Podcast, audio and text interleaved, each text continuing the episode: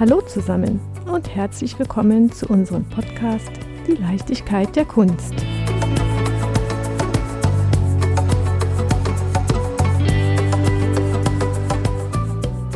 Heute über ein ganz spannendes Thema, die Digitalisierung. Liebe Claudia, was heißt Digitalisierung in der Kunst? Hat es was mit der Gesellschaft zu tun? Oder bedeutet das, dass Kunstwerke jetzt am 3D-Drucker ausgedruckt werden?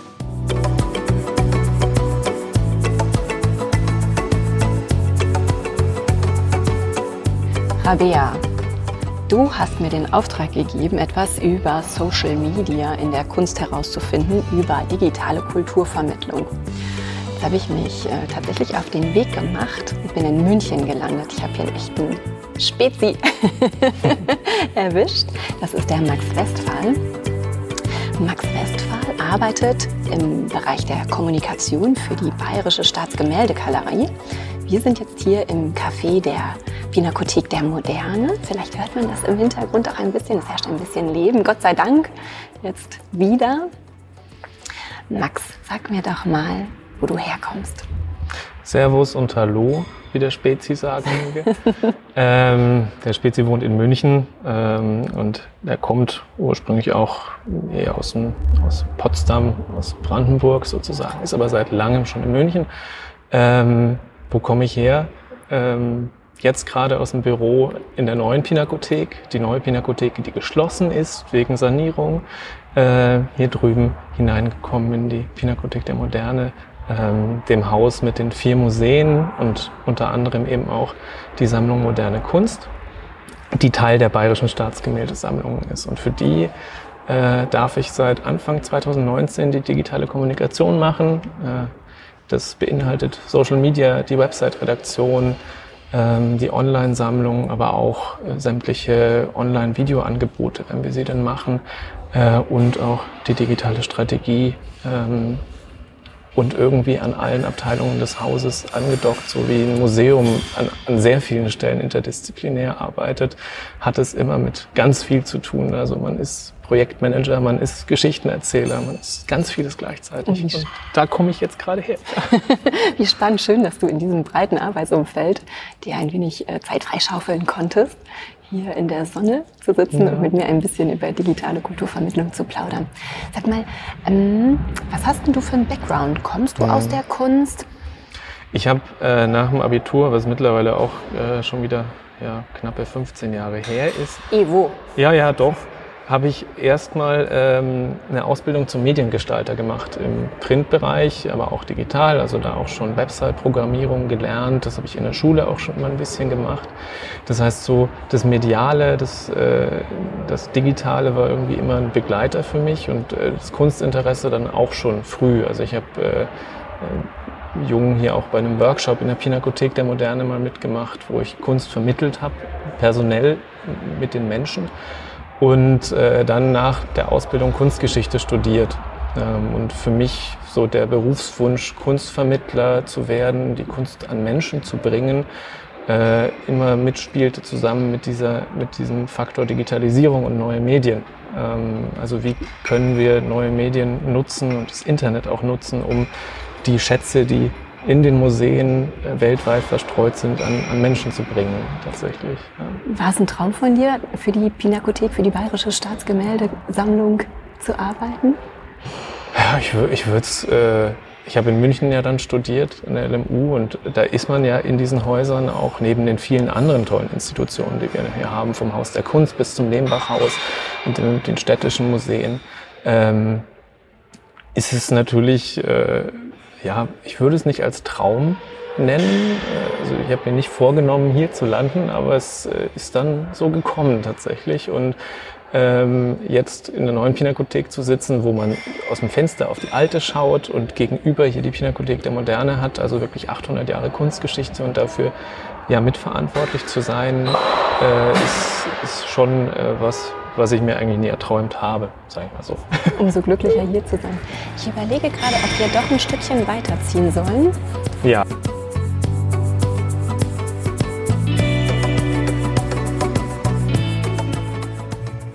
Hast du direkt angefangen, bei der Pinakothek der Moderne zu arbeiten? Mm, nee, ich habe ähm, hab frei viel gearbeitet, auch für Kultureinrichtungen, äh, in, Projekt, in Projektbezügen auch. Äh, unter anderem mit den Kulturkonsorten, die ein Netzwerk für äh, digitale Kommunikation für Kultureinrichtungen sind in München ähm, und mit verschiedensten Institutionen auch zusammenarbeiten und auch ähm, Beratung für digitale Strategien unternehmen und äh, da und auch für den Museumstag, fürs Stadtmuseum und aber auch im kunstwissenschaftlichen Bereich in der Fotogeschichte vor allem gearbeitet. Also das sind so die zwei Beine, auf denen ich mich bewege. Einerseits eben als Vermittler in der digitalen Kunstgeschichte sozusagen oder im digitalen Raum, aber andererseits auch in der Kunstwissenschaft, wenn es äh, um Fotogeschichte und Fotothemen geht. Fotografierst du auch selber? Ich fotografiere auch selber, ja. Also ich meine, einerseits fotografiert man natürlich als äh, jemand, der Social Media Content generiert, durchaus auch selber. Ich meine, wir haben das Glück, dass wir immer mal wieder auch mit Fotografen zusammenarbeiten, Fotografinnen, die uns von den Vermittlungsprogrammen oder von dem, was hier in den Museen passiert, den Veranstaltungen einfach wunderbare Fotos liefern, die wir auch für Social Media verwenden können.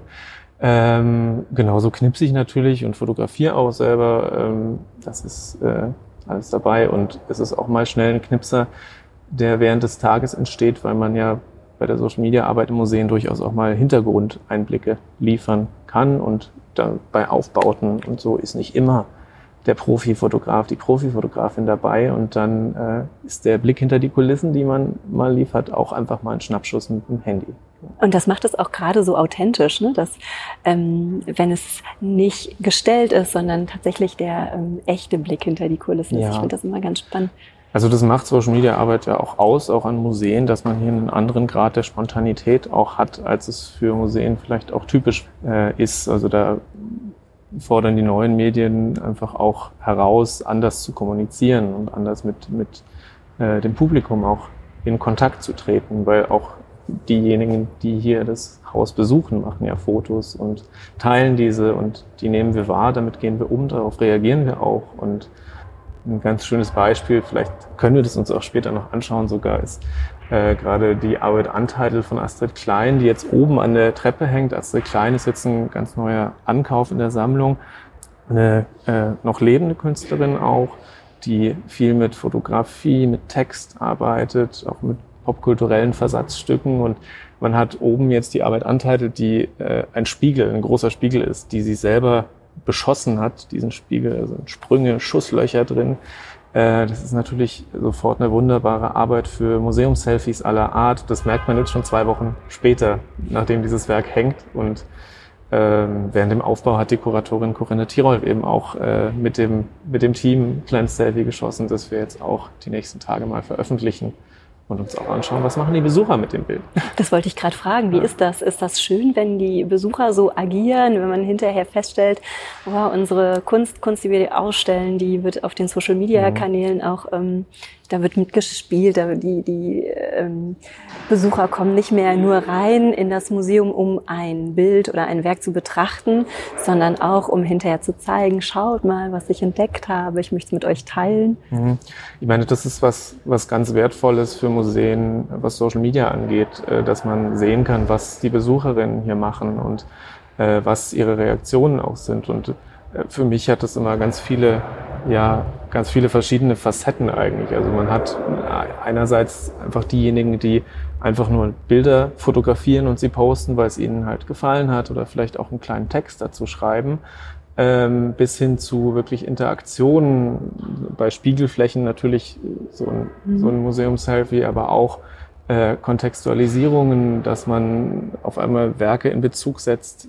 Also bei Astrid Klein hängt Warhol um die Ecke, der dann im Spiegel erscheint. Und mhm. ähm, wenn, wenn dann sowas durch die Besucherinnenbeiträge hervorkommt, ist das natürlich wahnsinnig toll und äh, sehr spannend einfach. Und ähm, wir spiegeln das auch durchaus an die Kuratorinnen einfach zurück. Ähm, das ist ein digitales Besucherbuch, äh, das das Ganze nochmal ja, erweitert. Total man könnte sagen, dass ihr dadurch ja auch neue Blickwinkel gewinnt. Ja, ne? mhm. absolut. Also das kommt auch immer wieder vor, dass da auch kritische Aspekte mit reinkommen oder auch einfach Kommentare, Betrachtungen, die dann total spannend sind und auf die wir ja auch reagieren, auch nachfragen.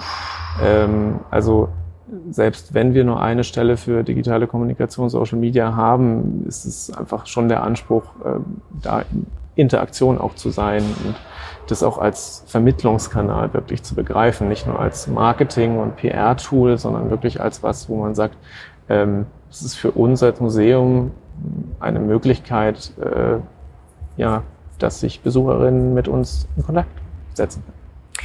Ist Social Media also digitale Kulturvermittlung? Es kann es sein. Also Social Media kann sehr viel sein. Das wissen wir alle. Das kann alles sein, von Hate Speech bis hin zu äh, Wissenschaftsvermittlung und Wissensvermittlung, ähm, zur Unterhaltung. Und es kann auf jeden Fall, wenn man das entsprechend will und bedient, auch ein Tool zur Kulturvermittlung sein. Ja. Und wenn wir überlegen, oder ein Kanal der Kultur. Genau, da ja. ich dich darauf hinaus. Digitale Kulturvermittlung, funktioniert das nur über Social Media oder gibt es da auch noch andere Bausteine?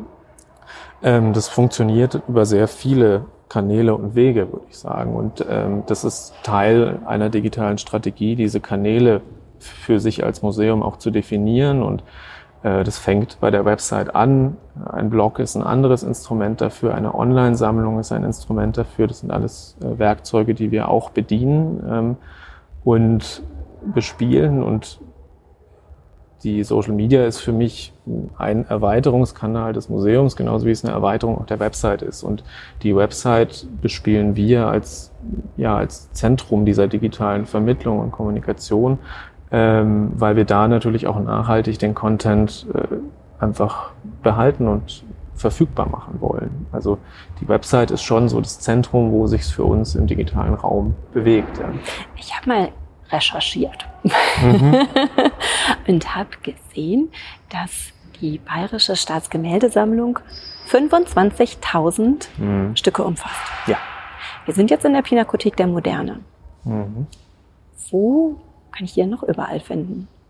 Ähm, diese 25.000 äh, Kunstwerke verstreuen sich äh, hier in München oder verteilen sich hier in München äh, außerdem noch auf die alte Pinakothek, die neue Pinakothek, das Museum Brandhorst, das auch Teil der Staatsgemäldesammlungen ist, und die Sammlung Schack an der Prinzregentenstraße, ähm, so eine eigentlich geschlossene Sammlung des 19. Jahrhunderts, die da eben zu sehen ist von einem äh, ein Sammler aus dem 19. Jahrhundert, viel äh, deutsche Malerei aus dem 19. Jahrhundert und dann eben noch in den Staatsgalerien in ganz Bayern verteilt, also vom Tegernsee bis, bis hin äh, hoch in den Norden, äh, nach Franken tatsächlich.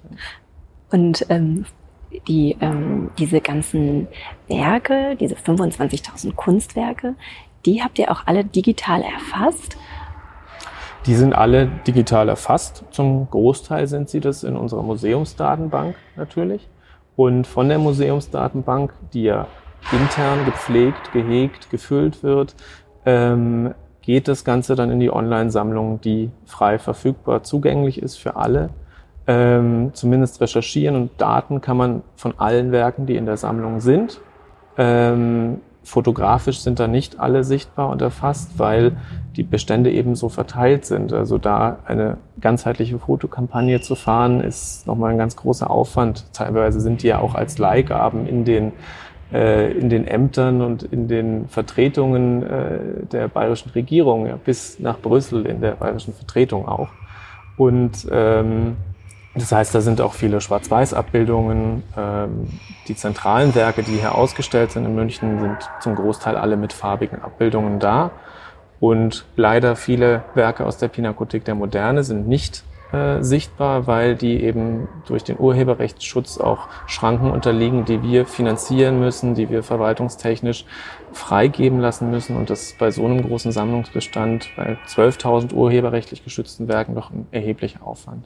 Das ist auch ganz spannend. Jedes Mal, wenn ich in ein Museum gehe, ähm, fotografiere ich die Werke. Ich frage natürlich immer gerne, darf ich das fotografieren, darf ich das auch veröffentlichen? Und dann heißt es in den meisten Fällen, ja, aber ohne Blitz. Mhm. Und ich habe mich schon oft gefragt, Thema Urheberrecht, ähm, wie ist das denn, wenn ich jetzt ein Werk veröffentliche auf meinem privaten Kanal oder vielleicht auch jetzt auf der Leichtigkeit der Kunst? Bewege ich mich da in einer rechtlichen Grauzone? Also wir erlauben ganz ausdrücklich das Fotografieren zu privaten Zwecken und äh, fordern ja auch an vielen Stellen zum Teilen auf. Ähm, tatsächlich verlässt urheberrechtlich geschützte Kunst die privaten Zwecke, sobald das auf Plattformen wie Facebook und Instagram, Twitter äh, landet. Ähm, also theoretisch könnten alle unsere Besucherinnen, die ähm, die, die Urheberrechte missachten in dem Sinne, äh, durchaus belangt werden, aber das ist natürlich äh, eine Realität des Urheberrechts im 21. Jahrhundert, dass das nicht der Fall ist. Und wir werden sie nicht belangen dafür. Äh, das machen die Urheberrechtsvertreter, die Verwertungsgesellschaften, die würden das tun. Und da gab es ja auch viele äh, Fälle in der Vergangenheit, wo das zur Diskussion wurde, auch gerade bei Kunst im öffentlichen Raum, wo es dann in Hamburg gab es so eine Installation mit, mit wo die ganzen Hafenanlagen blau beleuchtet waren, so eine künstlerische Installation. Und da gab es dann äh, vom Künstler die direkten Aufforderungen an die Leute, eben Abgaben zu zahlen. Ja, ich erinnere mich, jetzt um ein, zwei, drei, vielleicht auch vier Jahre her. Ja. Ist, mm. Und da hat dann die VG Bildkunst äh, letztlich äh, mit dem mit dem mit Hamburg, der, mit der Stadt Hamburg eine Einigung gefunden, wie das entgeltlich geregelt wird. Und genauso sind wir natürlich auch in Diskussion mit der VG Bildkunst, wie wir da möglichst gute Konditionen auch finden können, um es dann eben auch ermöglichen zu können, dass die lebendigen Künstler im Netz eben nicht tot sind auf unseren Seiten. Vielleicht ähm, profitieren Sie ja auch ähm, durch die durch die zahlreiche Veröffentlichungen und auch durch das Spiel. Also wenn ich mir verschiedene Insta-Stories anschaue, da wird dann auf das ein oder andere Bild mal Musik gelegt, auf eine ganz, ganz andere Art der Bedeutung hin, meist liebevoll auch. Ähm, es wird noch irgendwie eine Emotion gespiegelt, sei es durch ein Emoji oder ein Hashtag. Ja. Ähm, mir gefällt das immer ganz gut zu sehen, wie so der Einzelne mit der Kunst umgeht, so leicht wie möglich. Aber ich kann mir vorstellen, dass ähm, der ein oder andere das auch kritisch sieht, weil er denkt, hm, ich möchte eigentlich gar nicht, dass das mit meinem Werk so gemacht wird. Ganz genau. Also es gibt auch Künstlerinnen und Künstler, die das per se verbieten, dass ihre Bilder im Netz erscheinen ähm, unter besonderen Umständen. Aber das Urheberrecht ist einfach noch nicht in, der, in, in dem 21. Jahrhundert und in so einer Remix-Culture, in der wir, wir eigentlich schon seit den 90ern, 80ern zunehmend leben, äh, sicher angefangen auch bei der Musik und davor auch. Es gab immer Remixes und es gab immer Zitate und es gab, also Kultur erneuert sich ja auch durch sich selber ja, und durch das Schöpfen aus bereits äh, geleisteten.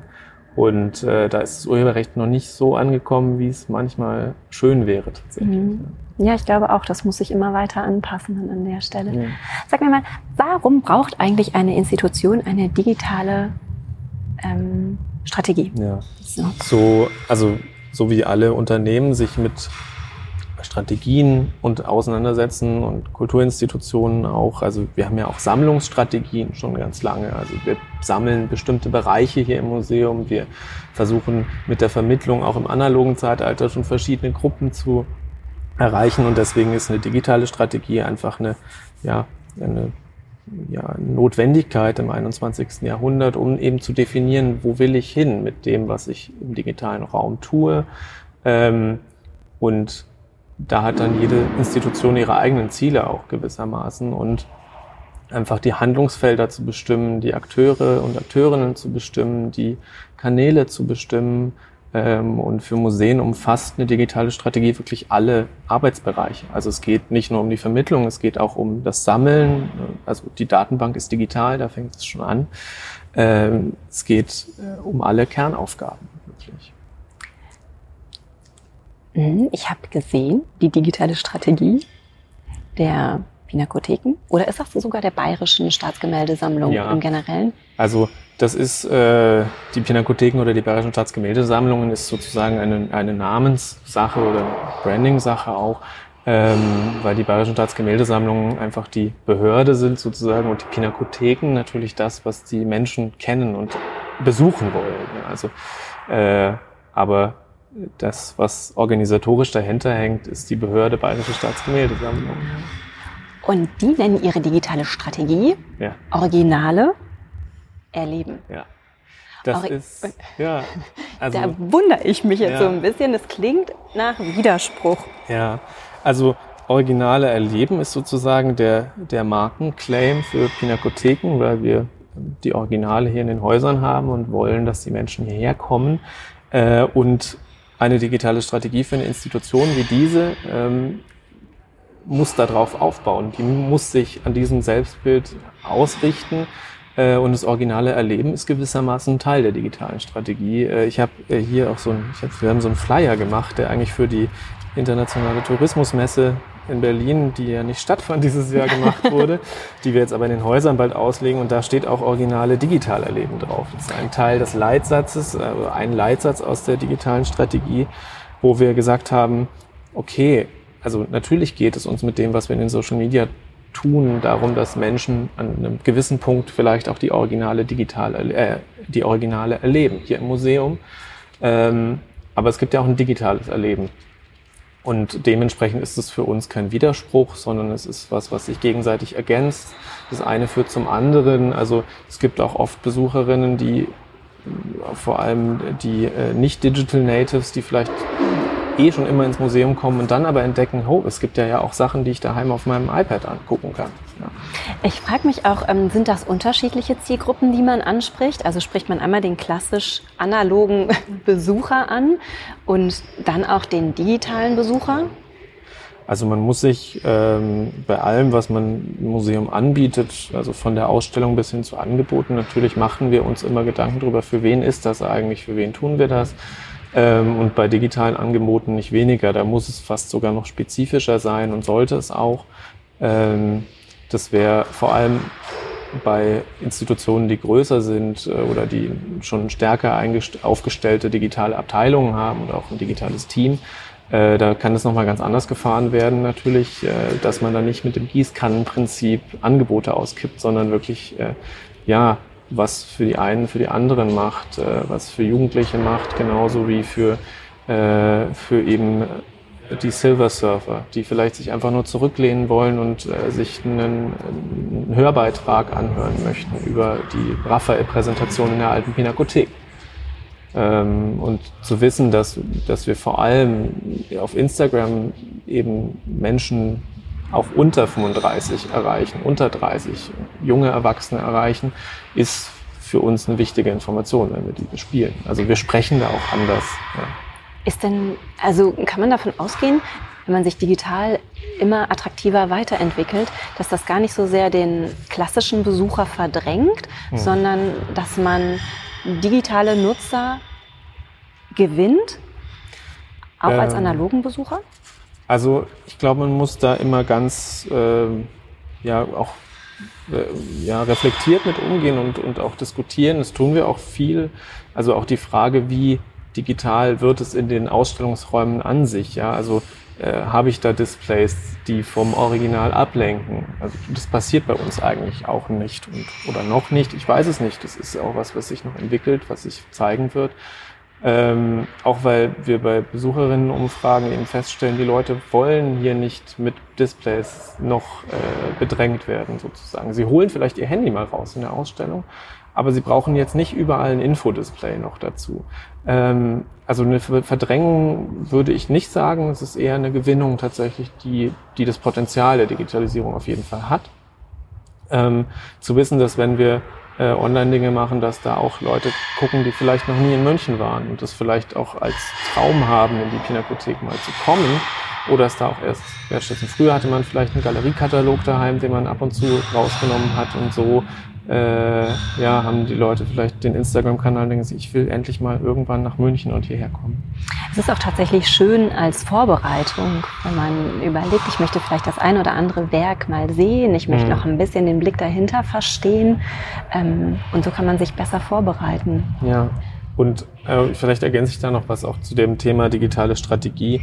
Die ist ja, also eine digitale Strategie ist ja nicht nur was, was sich an die Besucherinnen und Besucher wendet. Also natürlich ist da, wird da überlegt, ja, was wollen wir anbieten sozusagen, aber ähm, das ist eigentlich nur ein Teil. Das, sind, das andere, was zu einer digitalen Strategie gehört, sind auf der anderen Seite auch einfach Fragen der Infrastruktur. Also biete ich, kann ich WLAN anbieten, habe ich äh, Arbeitsgeräte für alle Mitarbeiterinnen und Mitarbeiter, aber auch die Mitarbeiter BesucherInnen an sich? Ja, also sind die mit den digitalen Medien vertraut? Können die, ja, wissen die, worauf es auch ankommt? Was ist digitales Kuratieren vielleicht auch? Und also die MitarbeiterInnen, die Fortbildung in digitalen Kompetenzen, Digital Literacy für Mitarbeiterinnen gehört genauso zu einer digitalen Strategie wie Angebote für Besucherinnen. Könnt ihr eure Angebote oder verknüpft ihr eure Angebote auch mit anderen Häusern, also fernab der ähm, Bayerischen Staatsgemäldesammlung? Also da gibt es natürlich ganz viele, ganz viele Komponenten auch wieder. Also einerseits zu sagen, okay, wir, wir interagieren auf den Social Media auch untereinander durchaus. Also das fängt da an, dass wir Kooperationsausstellungen haben. Das spiegelt sich sicher auch hier und da wieder. Äh, genauso, dass wir hier im Kunstareal, wo wir uns befinden, äh, als Häuser auch vernetzt sind. Ähm, da gibt's hier und da Leihgaben, wo man sich austauschen kann. Das andere, dass man äh, kollaborativ an Projekten auch wirklich arbeitet. Da gibt's gerade ganz tolle Förderinitiativen, auch von der Kulturstiftung des Bundes, die eben genau sowas will, weil sie sagt, okay, wir können nicht in jedem Haus eigene Silos aufbauen und Angebote, sondern es muss sich auch irgendwie verknüpfen. Und dann gibt's so äh, Online-Sammlungen, Angebote wie Bavaricon, äh, die Deutsche Digitale Bibliothek, Europäer, wo auf einmal dieses Kulturerbe ganz andere Verbindungen kriegen kann, als es bei uns alleine auf der Online-Sammlung kriegen Google Arts and Culture. Genau, Google mhm. Arts and Culture ist genau sowas, wo solche Verknüpfungen eben möglich sind. Und das sucht man natürlich und, äh, und, und versucht da sich einzubringen, soweit es geht. Oder auch wir haben hier in München das Museumspädagogische Zentrum, die jetzt eine Vermittlungsdatenbank aufbauen, jetzt auch im Kontext von Corona, wo wir keine Schulangebote mehr so machen können wie vorher, ähm, wo an Beispielen aus verschiedenen Museen äh, wirklich ja Kreativangebote geschalten werden. Und da bringen wir uns natürlich auch ein. Und auch da ist dann eine Vernetzung gegeben. Ja. Corona finde ich auch ein ganz spannendes Stichwort. Bei mir hat Corona ganz viel bewirkt. Ich habe mir sehr, sehr viele Podcasts über Häuser angehört. Ähm, ich habe mir viele Seiten angeguckt. Ähm, bin sehr beeindruckt, was da schon auf die Beine gestellt worden ist. Habt ihr das auch so als Chance wahrgenommen, euch digital noch breiter aufzustellen und noch breiter wahrgenommen zu werden? Also es ist erstmal so gewesen für uns, dass das natürlich die Schließung ein riesiger Schock war. Mhm. Und das ist ähm, es ist schön, dass wir jetzt auch wieder aufhaben können, dass wir jetzt wieder Menschen in den Häusern empfangen können. Aber natürlich hat uns Corona auch klar gemacht, ähm, dass wir uns digital noch mal viel stärker aufstellen sollten, müssen und äh, auch dem, dem bayerischen Freistaat, äh, also der ja unser Kopf der, der Organisation sozusagen ist, äh, da auch noch ja, mehr Unterstützung brauchen einfach. Ähm, die haben jetzt in der Zeit auch äh, Fortbildungsangebote für Mitarbeiterinnen angeboten, was Museen und Digitalisierung angeht. Und wir hatten schon einige Dinge online. Das war erstmal eine, ja, eine erleichternde Erkenntnis zu sagen, okay, wir können unseren Besucherinnen schon ein bisschen was bieten. Äh, einzelne Videos, die Online-Sammlung, Online-Rundgänge und haben dann aber auch das Projekt Google Arts and Culture ein bisschen beschleunigt, um die alte Pinakothek wirklich digital erfahrbar zu machen, äh, besuchbar zu machen. Bei unserem Team hat es natürlich das bewirkt, dass alle auf einmal aufs Digitale geschaut haben, weil sie erstmal nicht mehr im Raum selber arbeiten konnten. Und da ist so ein Faktor unserer digitalen Strategie, nämlich dass alle digital mitdenken, entscheidend nochmal beschleunigt worden natürlich. Also uns ist aufgefallen, dass wir gar nichts online für Kinder bieten. Mhm. Sehr, sehr wenig tatsächlich. Ähm, und in die Richtung wird jetzt auch ganz anders gedacht. Das ist nichts, was von heute auf morgen dann realisiert wird, aber was langfristig, glaube ich, schon viel bewirkt und viel öffnet. Und auch, dass Förderer, ähm, die, auf die wir Museen ja angewiesen sind, ähm, auch einen ganz anderen Blick drauf haben. Also äh, der Freundeskreis aus der alten Pinakothek, der jetzt auch ganz, ganz offen auf uns zugeht und sagt, hey, was können wir auch im digitalen Raum fördern, weil ein ganz anderes Bewusstsein auf einmal da ist. Ja, ich denke auch, dass man in, in dieser schwierigen Zeit, dass man auch einen sehr, sehr großen Nutzen daraus ziehen kann. Der Münchner Karl Valentin, mhm. ich zitiere den immer so gerne, der hat mal gesagt, jedes Ding hat drei Seiten. Mhm. Eine negative, eine positive und eine komische. Ja. Und gut, jetzt weiß ich nicht so genau, was an der Corona-Geschichte komisch ist, aber ähm, man sieht ganz klar den, den positiven Teil, dass es sich digital so weiterentwickelt hat und viele die Wichtigkeit erkannt haben. Also ähm, komisch ist auf jeden Fall, dass ich jetzt sehr viele Wohnzimmer und, äh, und Küchen meiner Kolleginnen und Kollegen kenne. Zumindest auf dem Bild, ja. Nein. Es war schon auch eine Zeit, in der man hier und da auch mal lachen konnte in den Videokonferenzen und ist es auch immer noch. Wir haben immer noch viele Videokonferenzen, aber natürlich ist es vor allem beschwerlich, weil die Arbeits- und äh, persönliche Situation einfach für alle eine riesen Herausforderung ist. Ja. Habt ihr welche Maßnahmen durch ja. Corona? Also ja, einerseits ein anderes Bewusstsein, ähm, was wir während Corona wirklich gezielt gemacht haben, ähm, war, dass wir Live-Führungen gemacht haben unter dem Thema Kunst und Krise, wo mhm. wir wirklich zweimal die Woche in der Zeit ähm, kleine Führungen über Instagram gemacht haben, also Dinge, die dann auch äh, eben verschwunden sind, weil sie live waren, die jetzt nicht mehr abrufbar sind. Da hat man die Nachhaltigkeit äh, ein bisschen ja, hinter sich gelassen auch, also wie beim Theater das immer live ist auch. Ja. Wo immer wir aber nicht alle im Museum sein konnten. Und ich habe dann als, äh, als derjenige, der den Instagram-Account bedient, immer quasi einen Videocall mit einer Vermittlerin, einem Kuratoren gemacht, die zu Hause im Homeoffice saßen. Und ich stand vor dem Bild und habe äh, begrüßt und dann eben äh, das Bild in die Kamera genommen. Und unten auf dem Splitscreen-Bild hat man das Gesicht äh, meines Gesprächsgegenübers gesehen. Und so haben wir eben äh, Physical Distance über diese Werke geredet und äh, also eine Lebenssituation, die jeder bei sich hatte, so man hat nur noch Videocalls, kann nur daheim sitzen und und wir haben tatsächlich auch Kunstwerke ausgewählt, beziehungsweise die Kuratoren haben die vorgeschlagen, äh, wo wir zur aktuellen Situation auch äh, Beziehungen herstellen konnten. Also es war Geborgenheit, es war die, das Private, es war auch ja, Sehnsüchte ans Reisen durchaus mit dabei. Ähm, das waren sehr schöne Gespräche, wo Leute eben dabei waren, wo das Publikum dabei war, im Chat Fragen stellen konnte und das war sehr schön und äh, das war ein sehr passendes Format für diese Zeit das es ohne Corona so sicher nicht gegeben hätte. Und ist es was, ähm, das ihr zukünftig weiter pflegen werdet?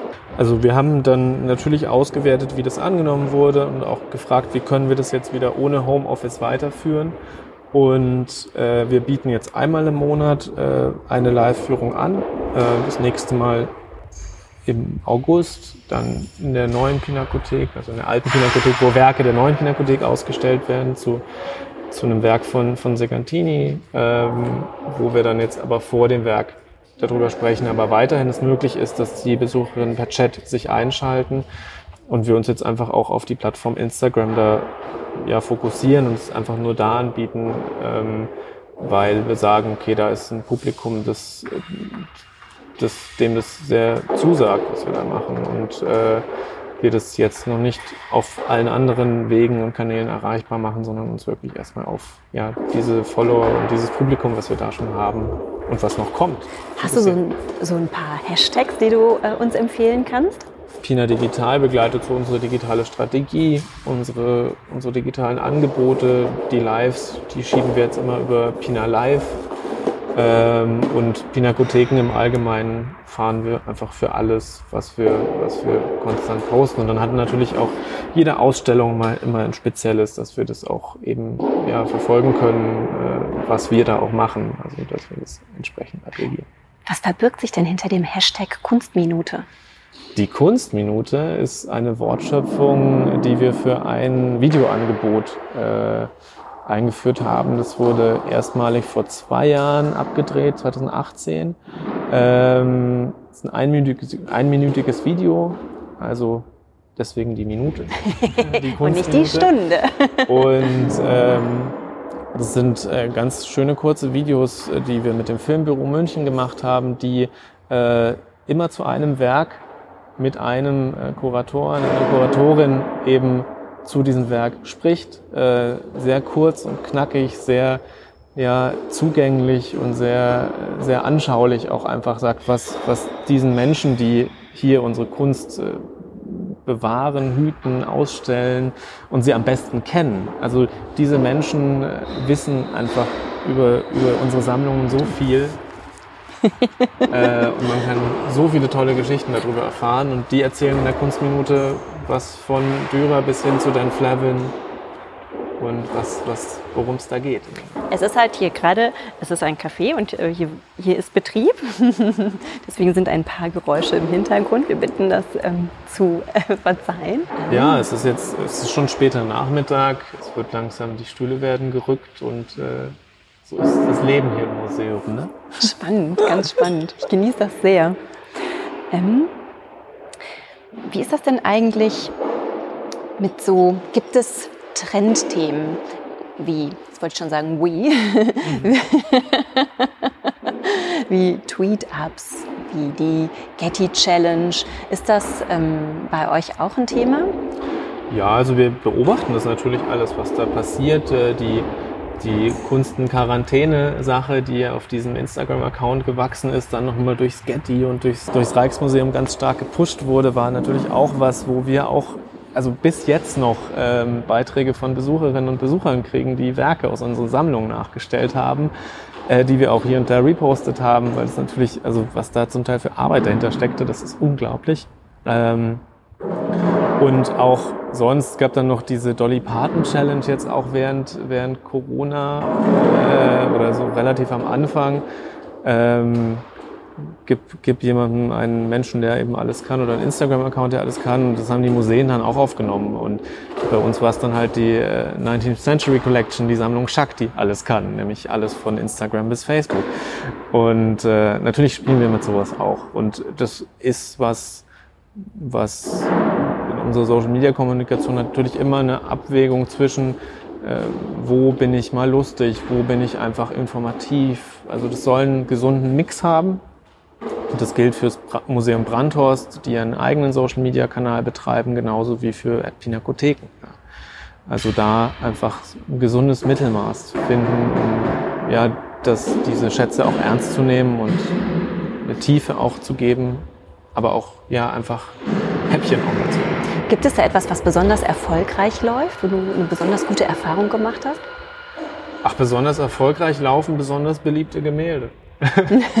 besonders beliebte Künstlerinnen und Künstler, besonders ähm, berühmte Künstlerinnen und Künstler, da merkt man natürlich, kommen sofort Emotionen zurück. Also es, es macht schon Unterschiede, ob ich jetzt was zu zum Dürer Selbstbildnis, das ja so unser Posterboy-Image sozusagen auch tatsächlich ist, äh, als wenn ich jetzt äh, einen Moritz von Schwind, einen deutschen Maler des 19. Jahrhunderts mache, den jetzt auch weltweit nicht so viele Leute kennen, ja, der natürlich auch was sehr Spezielles und auch ein Liebhaberthema vielleicht für manche ist. Ähm, aber trotzdem soll alles gleichwertig auf unserem Platz haben, weil äh, auf unseren Kanälen Platz haben, weil äh, was uns ausmacht, sind 800 Jahre Kunstgeschichte und die spielen wir auch und ja. Gab es denn auch schon mal, wo du gedacht hast, hätte ich mir jetzt fast die Finger dran verbrannt. Da würde ich jetzt ähm, äh, im Social-Media-Bereich eher die Finger von lassen. Hm.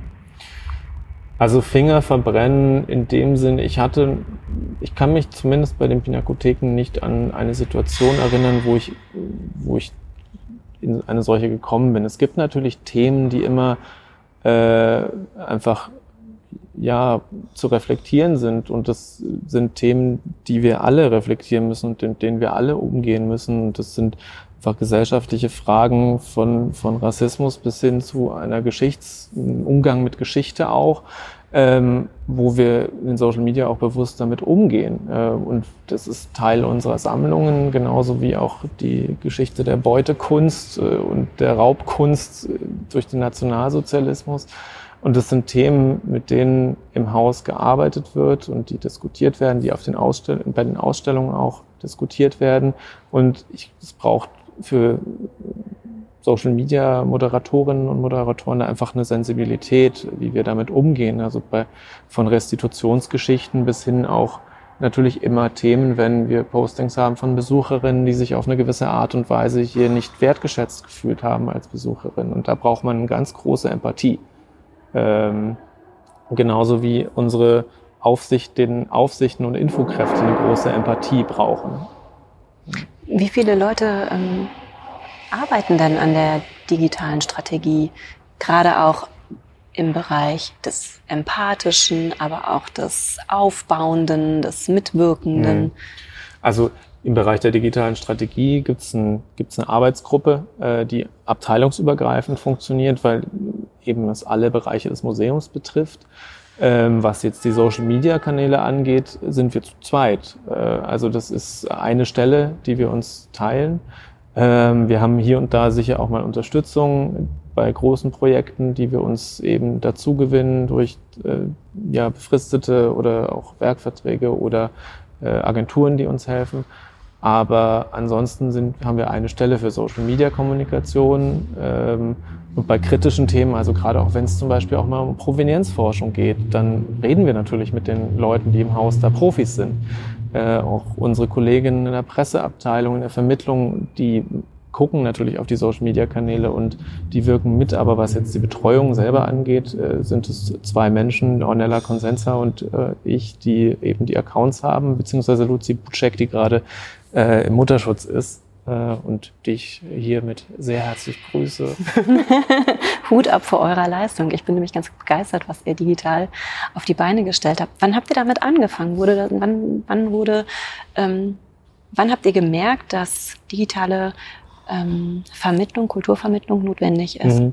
Also dann kann ich gleich den nächsten Gruß anschließen, nämlich an meine werte Vorgängerin Antje Lange, die ich meine 2012 13 äh, den Facebook-Account geöffnet hat. Ähm, und mit ihr auch diese Stelle für äh, digitale Kommunikation eben an den Bayerischen Staatsgemäldesammlungen geschaffen wurde.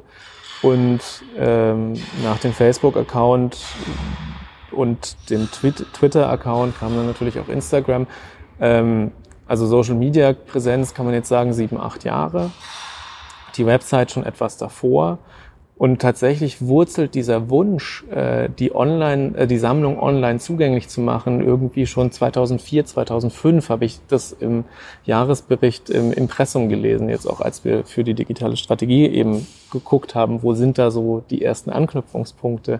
Ähm, das heißt, es ist ein stetes Arbeiten, steter Tropfen hüllt den Stein äh, und wie gesagt, es ist einfach eine Transformation, ein Transformationsprozess und ähm, meine Vorgängerin hat da sicher auch noch ganz andere Kämpfe geschlagen, als ich es jetzt tun muss, weil es ist eine ganz andere Bereitschaft da und durch Corona hat sich diese Bereitschaft nochmals was anderem entwickelt, äh, weil das Digitale nicht mehr nur als ja als Beiwerk und als was was eben da ist, sondern wirklich als eine Notwendigkeit auch gesehen wird von viel mehr Leuten. Wie würdet ihr so die zukünftigen Meilensteine definieren? Ähm, also ein großer Meilenstein, den, den ich vor mir habe, ist auf jeden Fall die, die Bildbestände in der Online-Sammlung einfach zu, äh, zu optimieren noch und da einfach mehr bereitzustellen für das interessierte Publikum äh, und auch Wege zu schaffen, die äh, die Online-Sammlung ja zugänglicher machen, sie spielerisch erfahrbar machen vielleicht auch. Ähm, und die Online-Sammlung mehr mit der Website auch zu verknüpfen. Also das sind so technische äh, Spielsteine, die auf dem Plan wirklich auch sind, also die Ent Weiterentwicklung der Instrumente. Ähm, aber eben genauso jetzt auch vor allem nach Corona die Vermittlung äh, und die Kunstvermittlung in den Häusern noch stärker mit dem Digitalen zu verknüpfen. Also das ist Teil der digitalen Strategie, das digitale Mitdenken. Äh, also wie können wir Projekte von Anfang an ja auch digital denken und nicht dann irgendwas draufpfropfen, sondern wirklich reflektiert diese Kanäle benutzen. Und ähm, das heißt, es sind einzelne, äh, einzelne Vorhaben, die wirklich auf dem Strategieplan stehen äh, oder auf dem Maßnahmenplan stehen und andere Sachen, die einfach so Langzeitziele auch sind. Kann man, kann man auch daran arbeiten, Künstler mit in die digitale Arbeit einzubeziehen, mhm. dass es da irgendwie so Art Kooperationen gibt? Also das ist tatsächlich auch ein Feld, was ich, was ich sehr spannend fände, ähm, was ja viele auch, ich meine, auf Instagram mit Takeovers oder wirklich mit Beteiligungsgeschichten äh, unternehmen. Ich hatte das jetzt erst äh, gesehen, da müsste ich jetzt nochmal nachschauen. Das ist ein amerikanisches Museum, die auch eben viel mit Netzkunst machen und die auf einmal die Online-Sammlung als, als eine Plattform für eine, eine künstlerische Intervention äh, gegeben haben. Und sowas kann ich mir total vorstellen. Mhm.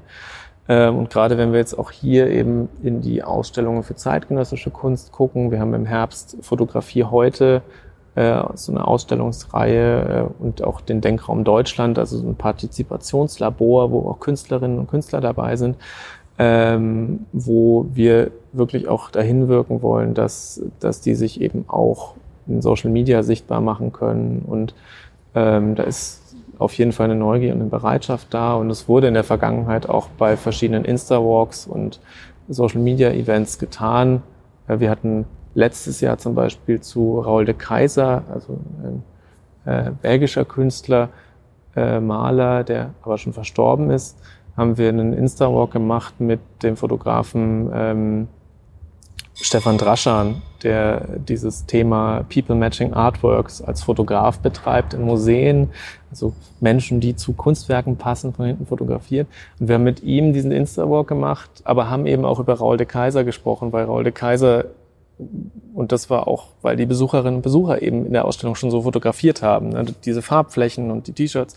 Und da hatten wir dann Stefan Draschan eingeladen, äh, eben mit ein paar unserer Follower und, äh, und dem Kurator Bernhard Schwenk auch eben hier eine Tour zu machen. Und das war sehr schön, weil man das eben so durch verschiedene Seiten einfach belichtet hat. Ja.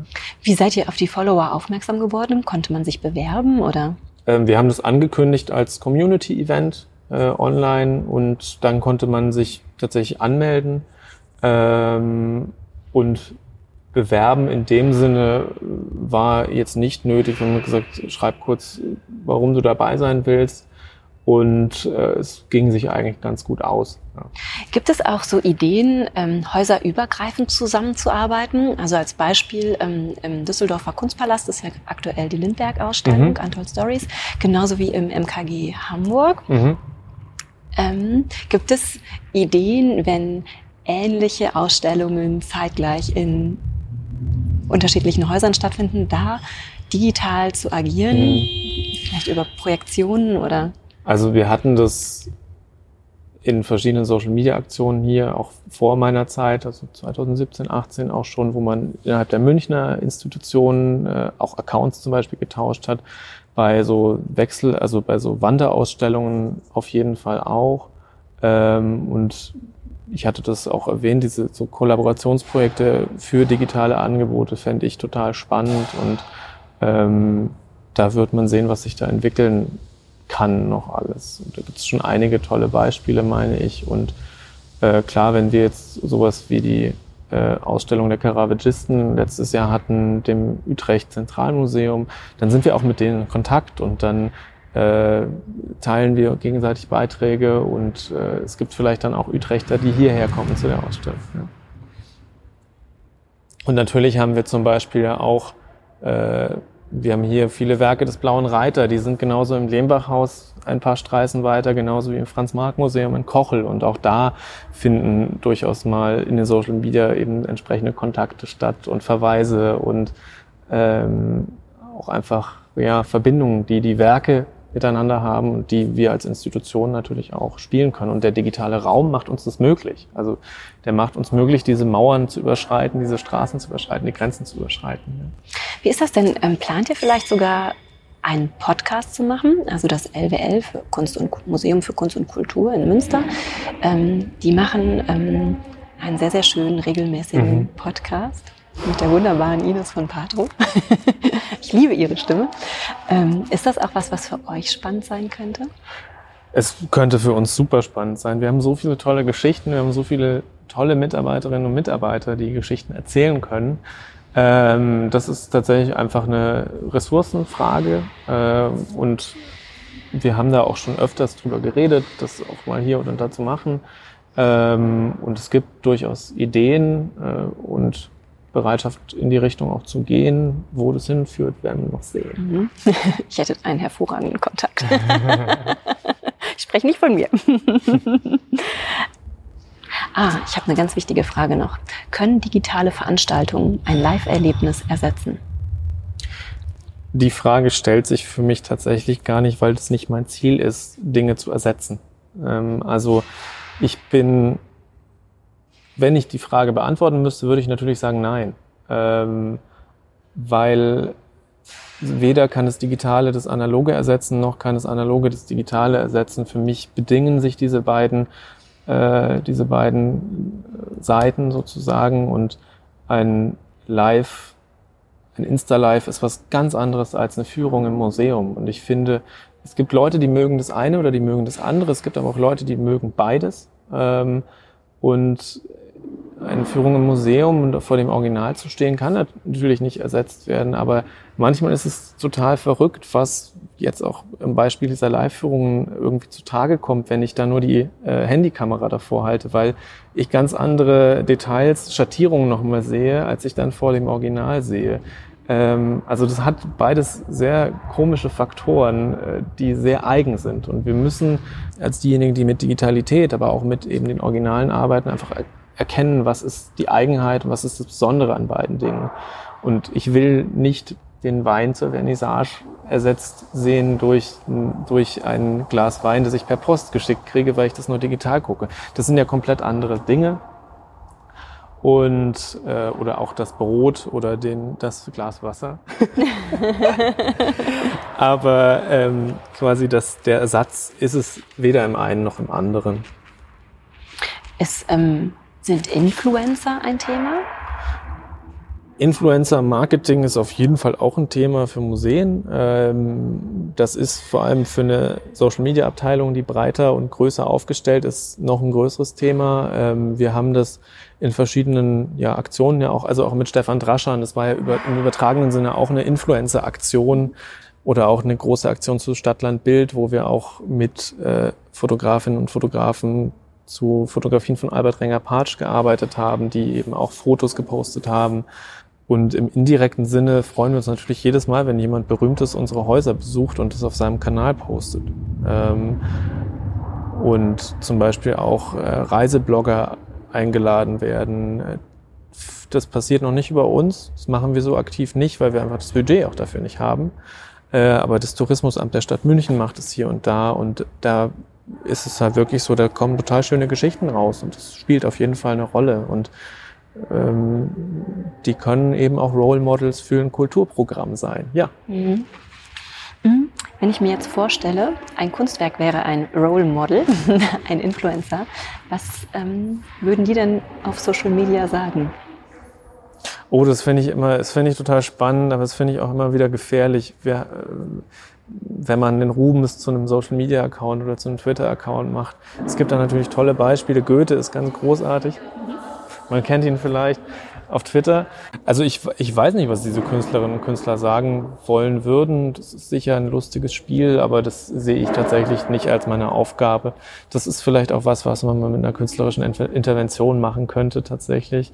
Und natürlich ist es total spannend, ein, das Dürer-Selbstbildnis in Zeiten von Social Media zu sehen. Also das ist Self-Fashioning, wie es besser nicht sein könnte. Ja. Und Modethemen und so weiter und so fort. Das ist natürlich spannend.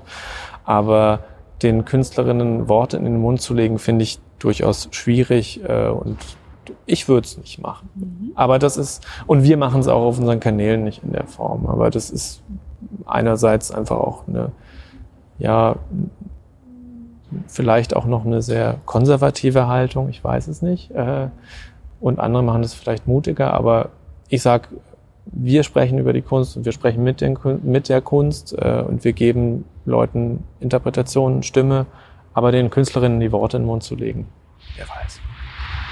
Vielleicht ist es auch eine Art, ähm, wenn sich junge Leute ähm, mit dem Thema auseinandersetzen, ähm, dass sich daraus nochmal etwas entwickelt. Ja, also Memes aus Kunst zu machen, finde ich jetzt zum Beispiel gar nicht so, gar nicht so verkehrt. Das finde ich, finde ich zum Teil sehr lustig. Würde, mache ich ja auch manchmal.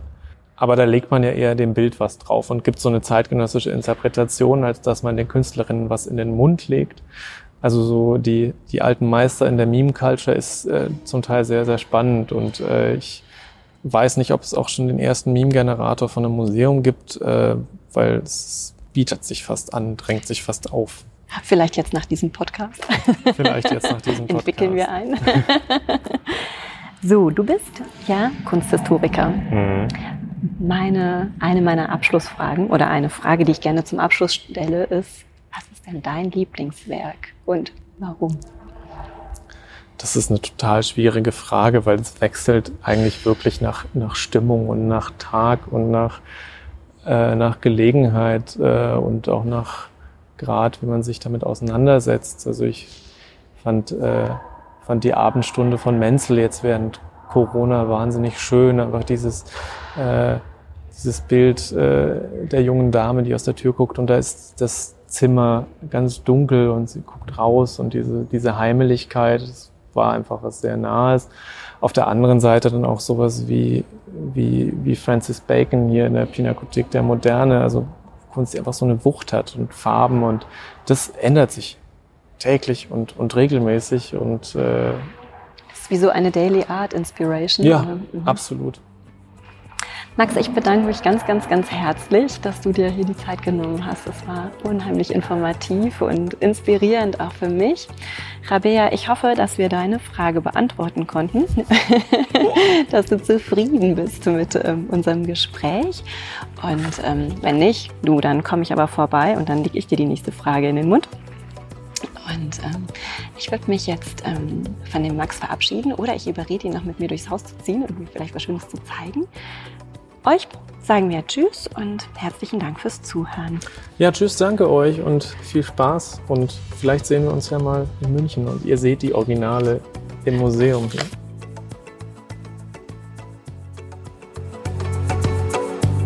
Liebe Claudia und lieber Max, vielen, vielen Dank für diese tollen Einblicke und ich fühle so ein bisschen Erleichterung. Erleichterung darüber, dass ich jetzt mit einem guten Gefühl in die nächste Ausstellung gehen kann ein Foto mache von einem Kunstwerk, vielleicht auch mit mir drauf, und es posten kann. Aber vor allen Dingen freue ich mich, dass die Digitalisierung auch für dich eine Symbiose ist aus analogen und digitaler Gestaltung.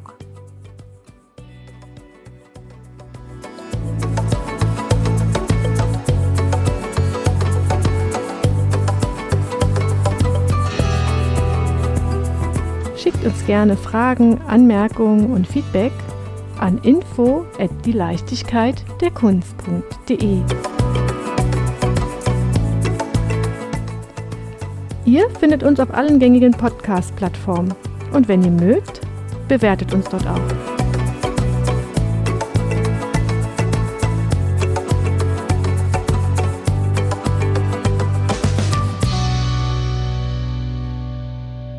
Sie hörten eine Produktion vom Podcast Studio.nrw.